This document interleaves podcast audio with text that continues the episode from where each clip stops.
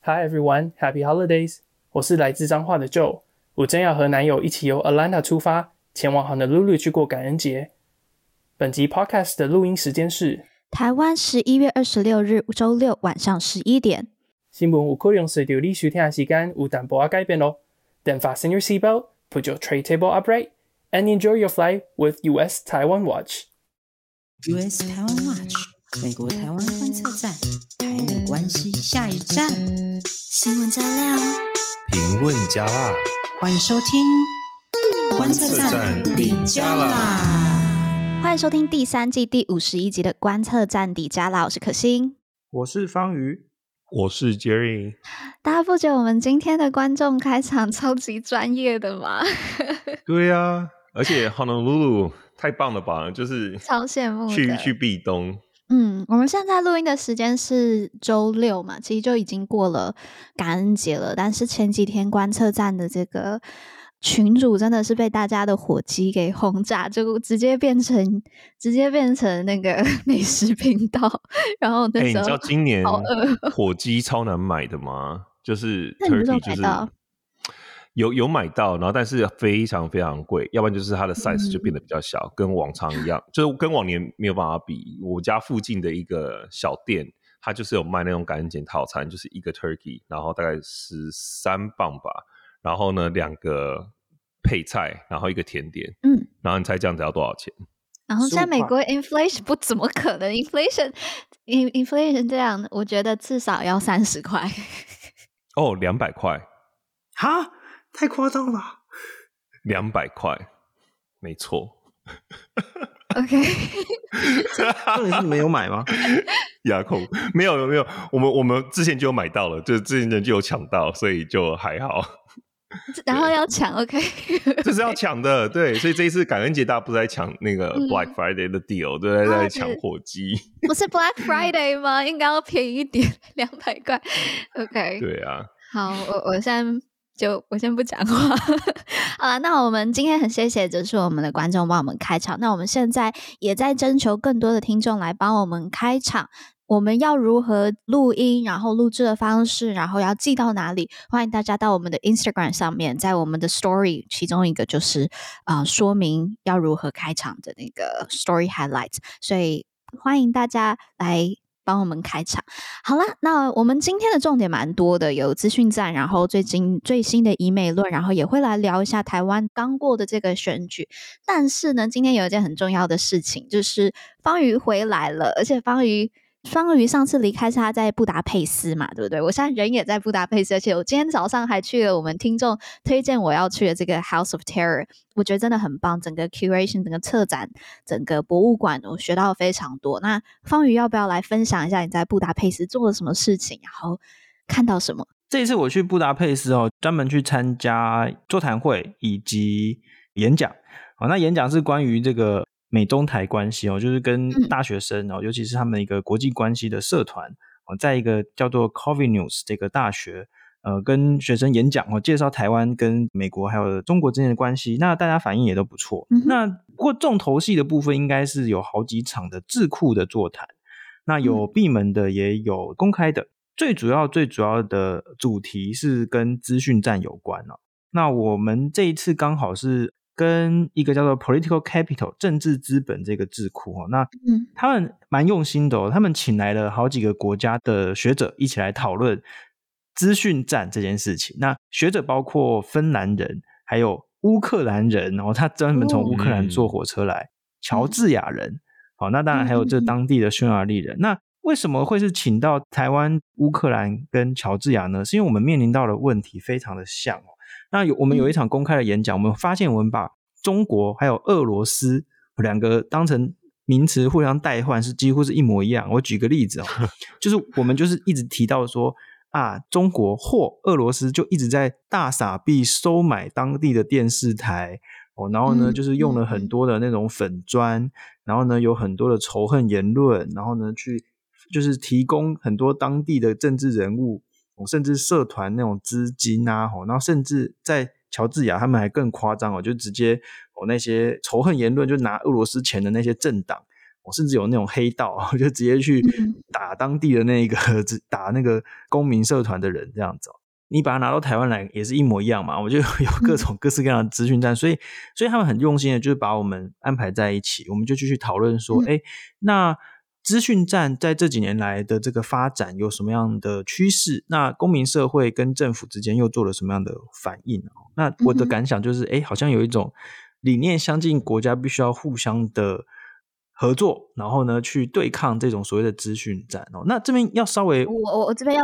对，请说。想问一下，理念相近。我刚来到布达佩斯，我的感觉是到处都看得到华为、小米。当然，这不是中国资讯渗透或是中国渗透的唯一指标。而且在报道上面也看到，匈牙利跟中国的关系是不错的。那请问，这个理念相近又是如何的相近呢？等下等下等下，我们要先澄清一下。匈牙利政府官方现在的执政党跟中国的关系不是只有不错而已哈，Okay. 他们的关系远远超过不错，就是非常的不错。不过我们要注意一件事情哦，就是我刚才说我们还有这个匈牙利学者嘛，在那个资讯站那场座谈，那匈牙利学者就跟大家讲说，哎呀，我们其实比较不用面对资讯站外来资讯的这种问题，因为我们的政府已经帮忙。俄罗斯跟中国做了很多的事情了哦，就是他的意思是说，好直接哦。他的意思是说啊，你看什么外来假资讯或什么这种，呃，不用中国他们不用那么麻烦，俄罗斯也不用那么麻烦，因为我们反正政府都已经在打压公民社会或什么。为什么会这样子？其实其实是有有理由的哦，就是说匈牙利的政府他们其实非常的想要跟中国维持好关系，因为什么呢？因为他们很想要当做中国。到欧洲投资的一个中心点哦，中心轴，他用的词是 hub 这个字，H U B 哈。嗯，那为什么会这样呢？是因为其实大家知道，中东欧国家他们其实彼此之间是有竞争的关系，他们希望更多的外来投资过来哦。中东欧国家因为都是他们的经济状况其实是差不多的嘛，那他们就希望当然就是越多外来投资越好。那当那个其他国家或者欧盟都跟大家讲说啊，你们要注意什么人权问题啊，或什么的。那当当然，对于很多国家来说，如果你是想要获得更多外来的资源，那或者是甚至从你自己国家利益的角度出发，当然外来资源是越多越好，他们就不会想那么多。嗯、所以这个是大概就是匈牙利目前执政党在做的事情啊。但是还有一点很注值得注意的是，其实像中东欧国家，或是尤其是像匈牙利，他们很多时候也会感到很无奈，就是说。他们的工业其实很多都是掌控在大公司手里。那像匈牙利来说，就是被德国的大车厂所垄断，嗯嗯、因为他们的制造业大部分都是像这个德国宾士啊、B N W 啊、OPPO 啊这些德国的车厂。那德国车厂又这个有百分之五十的市场是在中国，所以就是他们必须、嗯、哦，必须维持跟中国的关系。对，就是比较间接这样子。嗯、对啊，我自己还有一个小小的观察，因为我知道这次方瑜去就只有。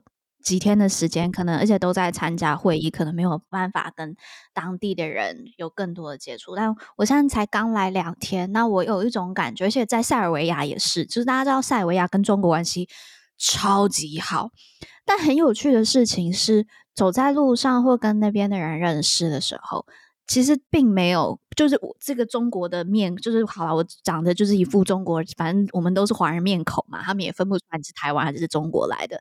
但当你告诉他们说我是台湾来的，而且尤其开始讲英文的时候，就听得出来不是中，中国腔吗？对，中国的英文的时候，他们对我就是瞬间会变好很多。所以我有一种感觉，就是 呃，虽然他们政府关系很好，但是。就是这样子的友好程度，并不是有到民间层级的。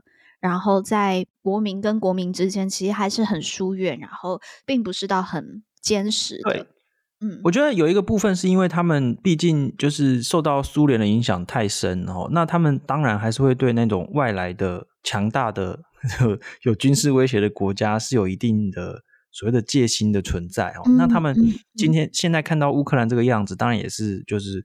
会很有感哦，那但是我觉得比较麻烦的，或者说我们比较感同身受的部分，就是这个在乔治亚比较明显，就是说乔治亚是一个，就是你就想象长期是那种投降派或者是亲俄派的掌权，他们就觉得说反正抵抗也没用，所以我们就要跟俄罗斯谈，然后什么都要听俄罗斯的，不要惹俄国不开心，哦，不要跟西方太近，就这些东西其实我们这种说辞我们都非常的熟悉啦。那这是就所以乔治亚他们面临的状况就是说，那政府就帮忙一直持续的在打压公民社会啊，或什么的。那所以其实我们到最后的结论就会变成是说，那公民社会本身必须要先团结起来，然后就持续的去努力，然后持续的去发掘这些就是所有的议题。那我印象很深刻的是，有一个呃听众就举手问说，那那我们这种一般人能够做什么？听着你看你们这些钱吗？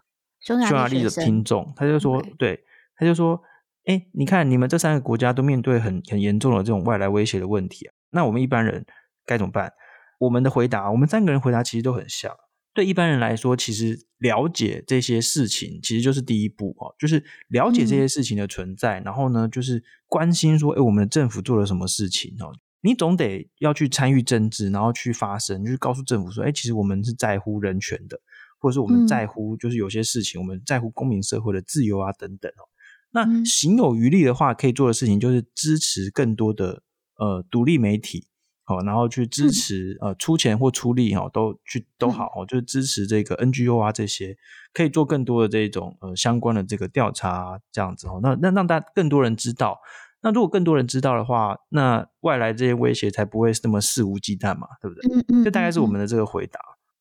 嗯，而且我觉得还有一点，我觉得是除了有认知以外，再进一步的是，让你的每一次的购物都是有意识的购物，不要去支持那一些跟中国政党有很强大关系的，因为你在买购买的时候，可能就是在帮助他们研发这样子的科技，然后可以去应用在于人权迫害上面。但我觉得这个的前提就是你要先有认知嘛。所以，然后你要有认知，当然就是要先去放这些，去支援这一些好的媒体，去把这件事情爆出来。嗯、对，所以就是环环相扣的啦。啊、好，那今天花点时间跟大家再聊，就是方宇在布达佩斯经验。那，诶，我这边还想要再补充一点，就是我们在布达佩斯的外交官是一个很强很强的外交官，也是努力的在为台湾在这个区域。去拓展我们的外交关系，所以方瑜才能够去到布达佩斯嘛，对不对？对，就是呃，现在我们驻匈牙利的大使叫做呃刘世忠哦，刘大使。那其实我觉得哦，就是我们在很多地方啊，就是呃，现在这外交人员都非常努力。那我觉得呃，刘大使他。呃，我我目前看到他做的最多的地方，其实是除了这些传统的政务要继续做之外呢，我觉得比较有感的部分是属于所谓的公众外交。那所谓公众外交，就是指说我们其实不是只有要跟那种就是政治人物交往，我们还要跟一般的大众哦，跟大家讲解台湾议题的重要。那所以，呃，这个刘大使他做的事情，就是比如说拍一些影片，或者是骑脚踏车。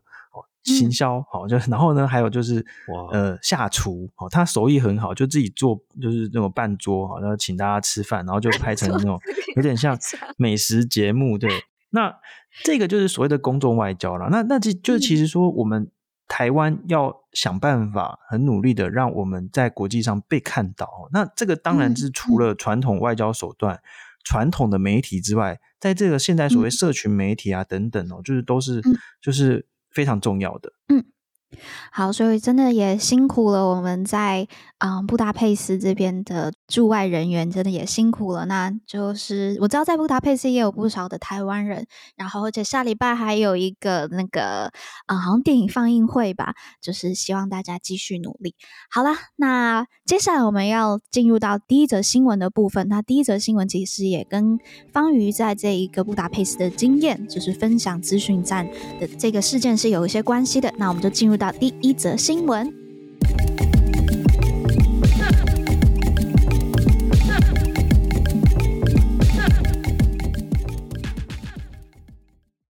好，那第一则新闻，我想大家可能都已经在自己的 Line、Facebook 上面讯息里面，可能已经收到或是看到相关的讨论，就是在讲台积电要去台化。那其实我们认为这个。啊、其实也算是以美论的一部分。那整个论述基本上呢，就是说美国要求台积电要去美国投资，然后这个行为是要把台湾掏空。那相关的讯息会说啊，台积电这样子护国神山就要被美国整个挖走了。OK，好，那方宇要不要帮我们分析一下这个论述当中的问题？就是我们看到很就是很多的这个跟美国相关的新闻，就会有以美论的各种辩题哦。那我们就是常常觉得蛮无奈的。不过无奈归无奈，还是要好好的认真的 分析跟回应一下哦。嗯、先给大家几个数字参考：台积电目前有六万多名员工。那这个在新闻里面说什么啊？什么三百个人要去美国工作，什么包机啊什么的？台湾台积电快要完蛋了。哎、嗯，六万多名劳工，然后你去了三百个人，这样是有什么差吗？还是其实是没有哈？台积电目前月产能有一百三十万片这个晶片晶圆啊，那美国投资呢？现在投资下去可能还要盖好几年。那盖好之后，它的月产能是多少呢？两万片。好，也就是说，你要去美国投资占的这个呃，你的产能其实只是很小的一部分哦。那去美国投资这件事情，其实不只是台积电，很多半导体的产业都说这就是很正常的那种国际投资。那我们本身来看。嗯台湾的半导体产业多年来已经形成了一个生态链，很难被取代了哦。因为这是一个生态系统，你有上中下游各种不同的厂商。那在台湾哦，就是比较特别的是，因为我们台湾有竹科嘛、南科嘛，还有就是中科嘛，就是这些，其实就是说哪边有问题啊什么，就是你可以互相支援什么的。这个很难，你就是说你把其中一个厂房哦，就是搬到国外去，就可以复制出它同样的这个产能，其实是不太可能。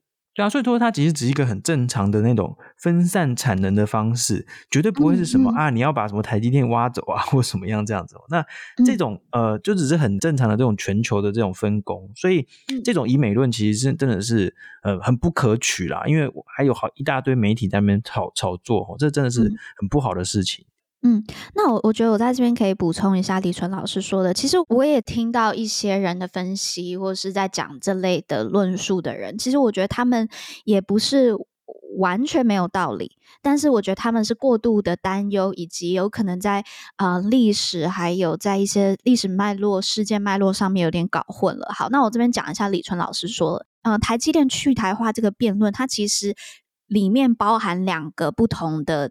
定义，那第一个是全球半导体供应链要脱台化，OK，那呢，另外一个呢是要指的是生产要去集中化。好，我们先来讲第一个是脱台化。那呢，李淳老师认为脱台化就是脱离台湾这件事情，其实是一个想象出来的假设性问题。那这个根据李淳老师的分析，这可能是比较有问题的，而且是比较嗯属于以美论的部分。那去集中化。李淳老师就有讲到，这个是真问题，而且它是有合理性的。那我们需要谨慎的去面对。好，那脱台化是什么呢？就是很多人在讲，就是说，嗯、他们会把三十年前美国跟日本在一九八六年的这个签署的这个半导体协定当成这个论述的基础。就是说，你看三十年前美日在签了这个半导体协定之后，日本就开始衰弱，然后所以呢，台湾会步入日本半导体业的这个后尘，所以呢。美国要陷害台湾，或是等等的，但是这个论述我们需要拆开来看。首先，我们也要去看到他当时签订这一个半导体协定的这个背景，就是一九八六年，就是美日签署这个半导体协定的时候。首先，李淳老师他有讲到，就是呢，要把美日签署的这一个半导体协定当做是，就是日本。半导体三十年来的这个衰败，当成它的原因，其实是过于简化的。因为如果看到当时的美日关系跟现在美中的战略是有一点点。战略竞争是有点相似的。那那个时候，美国认定日本它是一方面以各种方式去啊、扶植他们的产业发展，然后他们又锁国阻碍美国的产品进入，特别是妨碍竞争的部分，就是日本政府介入，然后去影响产业，还有去企业，然后形成进入市呃日本市场这个高墙。然后，而且在半导体方面呢，美国还有具体的去指控出日本半导体，它对美国还有全世界的低价倾销，又加上刚才提到这个妨碍市场进入嘛，所以它是有违这个市场机制的，然后也会威胁到美国的国家安全，所以他们当时的这个美日半导体协定处理的是以上刚才提到这些，就是美国指控日本的这些问题。那第二点呢，当时日本跟美国的关系也跟台湾现在跟美国关系是不一样的。当时美日关系三十年前，他们是一个竞争的状态，就是我今天买 Toshiba 的晶片，我就不会去买美国的晶片，所以是日本得一个，那美国就捡一个。这边呃跟台湾是完全不一样的。之前那个纽时吧，我记得是纽时，他有在分析说为什么 TSMC 会这么强，他就讲到是因为台湾是纯代工嘛。那纯代工的这件事情，也让我们可以跟美国的利益是一致的，因为今天台湾的半导体越强，就就代表美国的苹果、AMD、高通就越强，所以我们不是当时跟美日的这个竞争关系，反相反的，我们是一个伙伴关系。所以不能把当时的脱日化，然后直接套用在今天的这个状态。那如果今天美国也把台湾脱台化，基本上它是会打到自己的，这不符合美国利益的。所以其实这样的论述是不合理的。那老师也提醒到，就是我们今天台积电的生产技术有明显显著的这一个独步领先。那尤其现在就是没有脱台化呃的这个替代方案。所以你说美国要现在脱台，其实对他们自己一点都不利。所以，嗯，这个是一个不利的、不合逻辑的一个论述。哎，我可以补充一下，现在那个欧洲啊，就是很多智库，或者是甚至是那种一般民众，对于台湾的这个呃科技业的这个成功经验，其实都蛮有兴趣的。然后像这次我去匈牙利，就常常被问到一个问题，就是说，哎，那台湾到底是怎么样？成功，然后怎么样？这有有没有办法复制啊？或者甚至是移动一切产能到这个欧洲来做投资这样子？嗯嗯。那这个刚好也可以回应嘛，就是说，对，你爆肝了，爆肝，对对，当然就是除了爆肝的那个部分，就是还有一个部分是说，就是刚才有提到那个，现在我们是专门就是代工，专门就是制造，哦，帮忙制造出来那个晶片。那这是一个全球的产业链，就是说。原料掌握在呃美国，还有就是特定的国家。嗯、那制造晶片的那些机器掌握在，在台湾、美国，不是不是，机器本身是掌握在美国，还有荷兰啊，还有好像还有东京吧。我就是只有很少数的几家厂商有能力做出这个制造晶片的机器。OK，那我们。因为我们跟美国之间的伙伴关系，所以我们可以很放心的取得这些机器，然后来帮美国的厂商以及很多的厂商制造出他们需要的晶片。那我们最强的就是在制造这个部分。那所以说，美国、荷兰这些厂商提供原料，提供那些所谓的技术或者所谓的机器，那我们来把它制造出来。所以我们厉害的是制成跟这个就是代工的部分，这个是一个产业链哦。所以说你是没有什么所谓的什么去台化这种这种东西的存在。嗯嗯，那其实刚才呃有提到李纯老师说的第二个就是这个去台化的第二个部分嘛，叫做去集中化。那李纯老师就有讲，这其实确实是有它的合理之处的。什么是去集中化？想想看，你是如果你是一个。好，你是 Apple 的，你是库克好了。然后你现在的这个 Apple 的手机的高阶晶片，全部都在台湾这个岛上面生产。那台湾没有什么问题，最大问题就是它旁边有个超级大的一个中国，然后一天到晚想要威胁它。那你会不会紧张？这个对于任何投资者，当然还是会有它这个安全风险在嘛。所以他们会希望分散这个产地。那其实确实是有不少的外国投资者担心这件事情的。我记得我们在我们的书里面有谈看到嘛，现在的晶片的重要性就跟十年前石油的重要性是一模一样的。那李川老师他就讲到，就是全球产油国超过五十个，但是先进晶片的这个生产国就只有台韩而已。所以其实可以了解到，就是美国或是其他西方国家对于晶片生产过度集中于台韩这件事情，他们是会担心的。但是你要让这个生产地点去集中化，它要牺牲的这个效率还有成本是非常高的。想想看，就是在美国生产晶片，要叫美国人爆肝，这个要花多少钱？然后，其实也不是只有爆肝的问题，就是说还有整个，因为这是一个整个产业链生态系统的问题。你不是只有。一个厂房要去，你可能要生产那个晶片，可能有很多的厂房都要去，所以那个成本加一加之后，嗯、好像数字是多少？七成，是不是？高高。去美国的人力成本要多七上七成，对对对。对啊。所以现在把美把台湾就部分的产能拉到美国 Arizona 嘛，对不对？其实他们是有点就是安全备援的这个概念，并不是说哦，我我要把你整个台湾把它。把台湾的这个产能全部都掏空，而是就是保护美国自己的一个产业链上面的一个一个安全度吧。那台积电这么做，其实也是增加就是客户的这一个信任度。那其实我之前啊、有参加一些科技部的活动，然后有机会跟这个力晶的董事长黄那个黄崇仁去对谈。那他当时就有讲到，他认为。台湾在晶片制造上面，就高阶晶片的制造上面，至少还可以保持十年的优势。那接下来我们要问的问题就是，我们要如何持续的保持我们的优势？那目前也有跟例如 Google 的这边的，还有力晶他们都都有提到的，他们比较担忧的是人才的部分。那当然也因为台湾少子化嘛，所以我们台湾要如何继续保持我们的战略优势，我们的先进制程的这个优势，是我们大家要一起去面对的问题的。对，所以我觉得这个比较是我们要去思考的，嗯、而不是说哦，Oh my God，我们要被掏空了，好可怕。对，我这边也可以再补充一下，就是其实像刚刚你们有讲到，像台积电在美国的投资，其实我们都会。保持一定的竞争优势，尤其是在晶片部分。像美国现在是五纳米嘛，然后像最近新闻传的是说，我们即将三纳米要过去，对不对？那大家都会很担心啊。嗯、但是其实你三纳米的东西要过去，还是需要一段时间，你还要有厂房机器才有办法开始量产。可是台湾的话是三纳米在南科嘛，台湾是已经在量产了，嗯、就是计划量产了，所以它中间就会保持至少一个到两个 generation 的。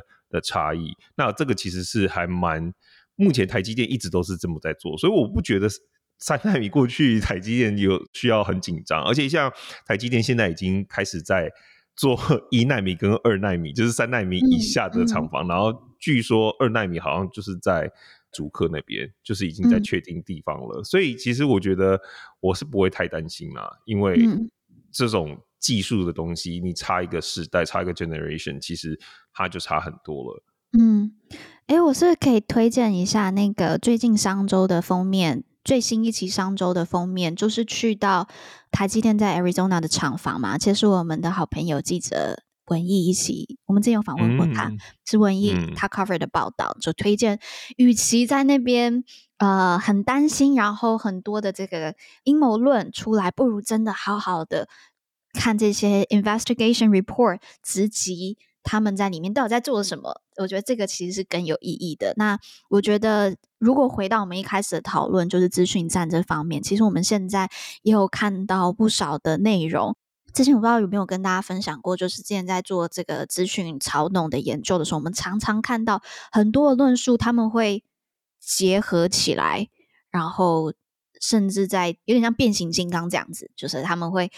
结合起来，然后变成一个更大的一个重新重组的一个论述。那我们最近有看到什么样的论述呢？就是，嗯，就是说美国的退伍军人要去享受台湾的这个健保，然后政府拿荣总作为我们的外交筹码，台湾被美国掏空，变成美国的殖民地，然后好像 荣总跟台积电都变成这个我们的，这都是被要被卖掉这样子。好。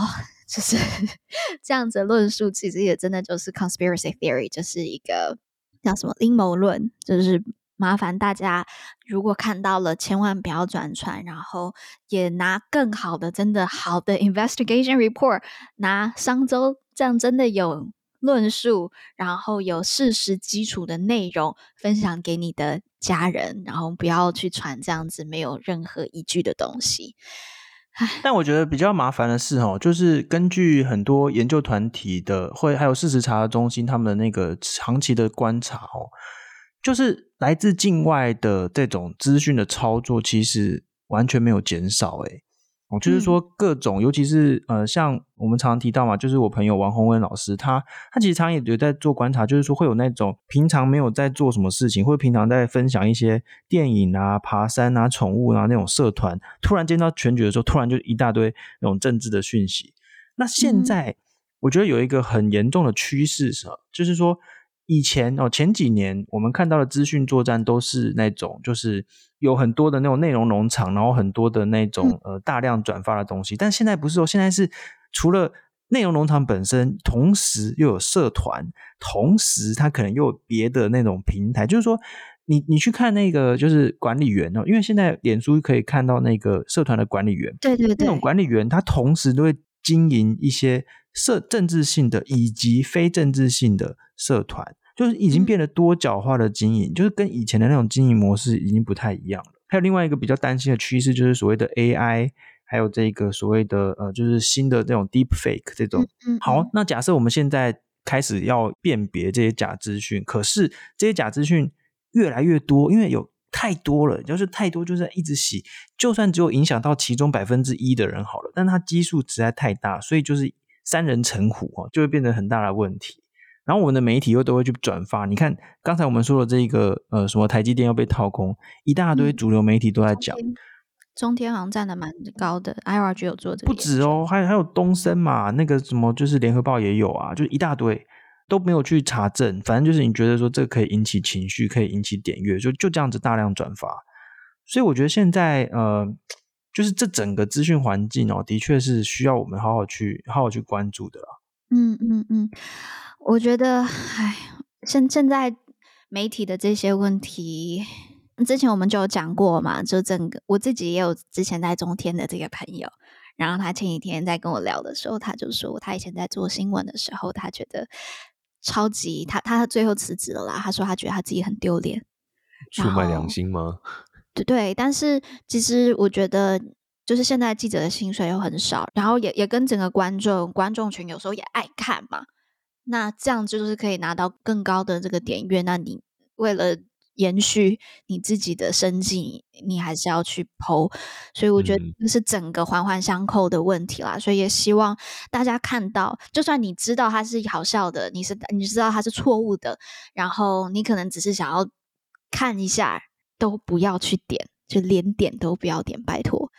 好，那就拜托大家，就是呃，如果碰到医美论，那也成为我们建立健康资讯环境的一个重要呃一个好的节点，去把好的内容传播出去，然后停止传播任何可疑的内容。好了，那我们就赶快进入到我们的第二则新闻，就是台湾的二零二二大选，美国怎么看的呢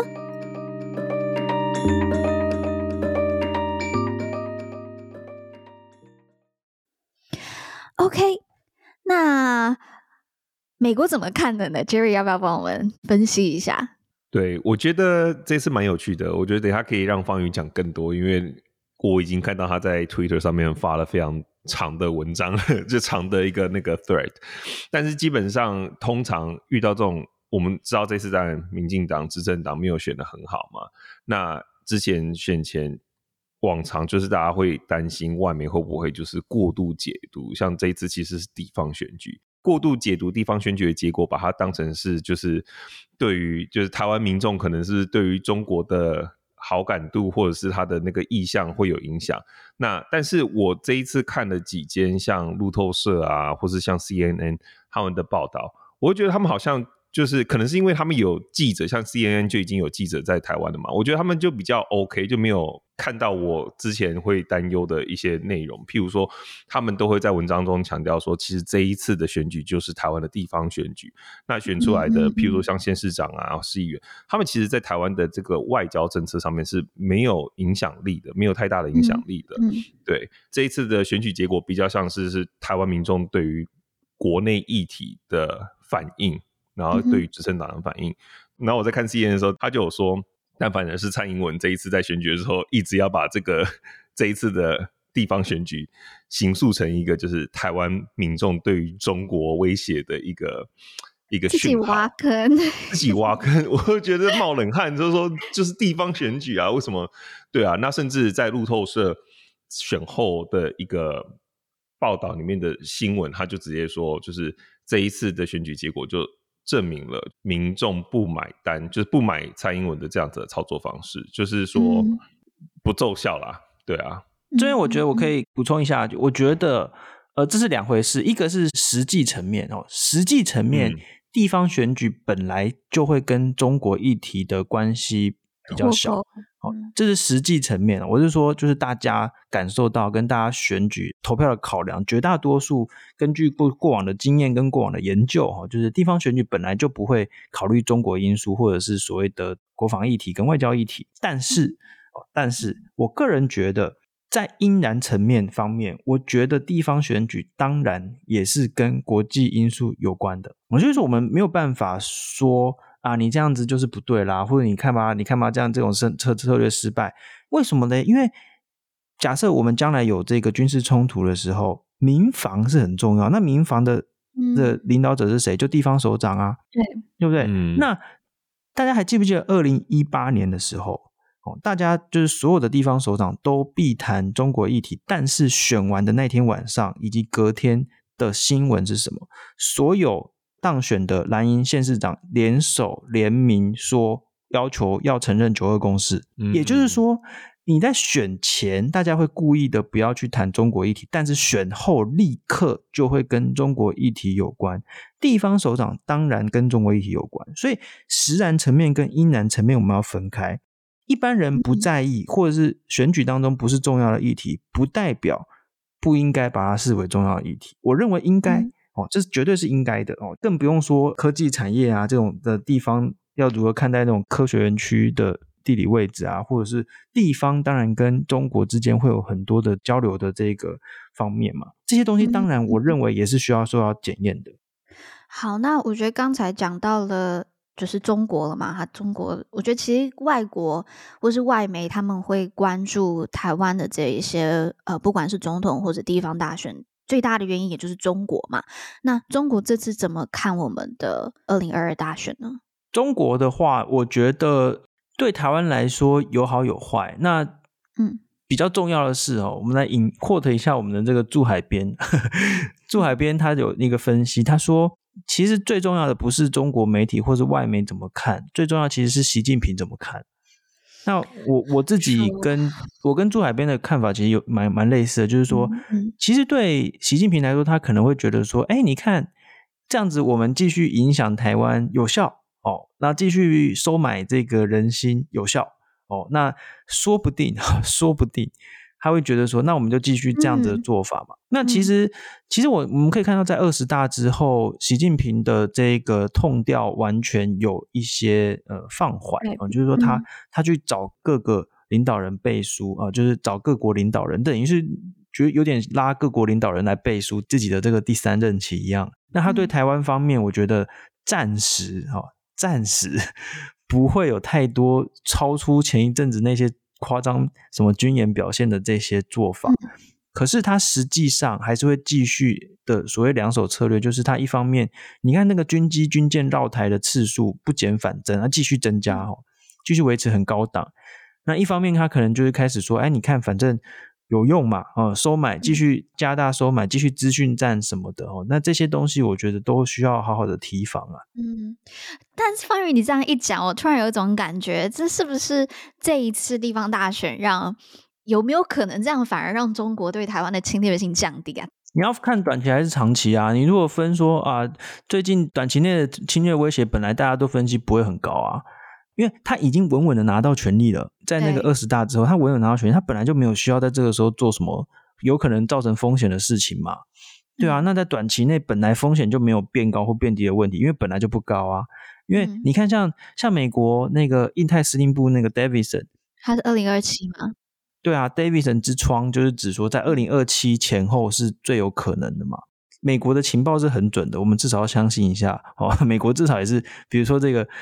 俄罗斯打乌克兰，他会讲二零二七是因为当二零二七是解放军就是军改结束的时候，所以他们也是认为二零二七是中国打台湾成本最低的。对，还有一个重点是二零二七到二零三零年左右是美军正在换装啊，嗯，就是说美军换装还没有完成的之前。哦，就是他要换下一代的这个主力的这些武器系统哦。嗯、那呃，美军在换装，再加上那个时候解放军的这个现代化会达到一个高峰啊。因为因为中国现在国力是在往下降的，嗯、那中国国力往下降，但是到国力下降到他们的呃国防预算支出减低，这之间也是有时间差。你会过过几年之后才开始放放慢下来。现在解放军还是在高速成长期。到二零二七左右会是最高峰，嗯、那这个大概是美国这个 Davidson 之窗呃的内容啦，大概就是说，哎、嗯，二零二七前后是最危险的。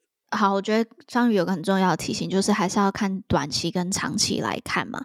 那其实我们要放的，我们的眼光还是要看的是长期的准备，然后跟我们整个呃民防一直到我们国家战略的这个方向。好，那。这个是我们第二第二则新闻的部分。那也欢迎大家到我们的留言区来讨论一下，你觉得这一次二零二二年的台湾的选举，嗯，你觉得我们传递给世界的这个 mess 我们的这个讯息是什么？然后你又怎么看呢？OK，好，那我们进一段广广告，就进入到我们美国新闻。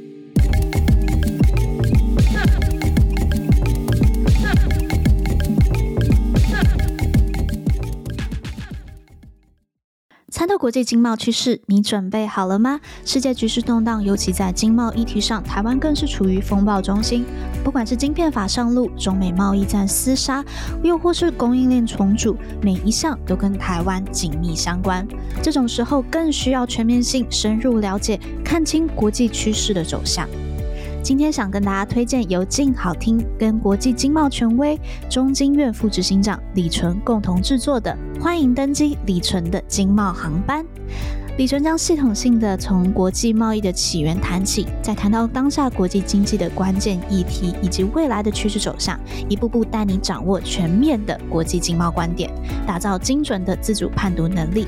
现在成为静好听的订阅会员，一个月只要两百三十元就可以完整收听。欢迎登机李淳的经贸航班，同时也欢迎收听美国台湾观测站出版的《为什么我们要在意美国》有声书，更深入的解析台美关系。赶快就上静好听官网或下载 APP 试听看看吧。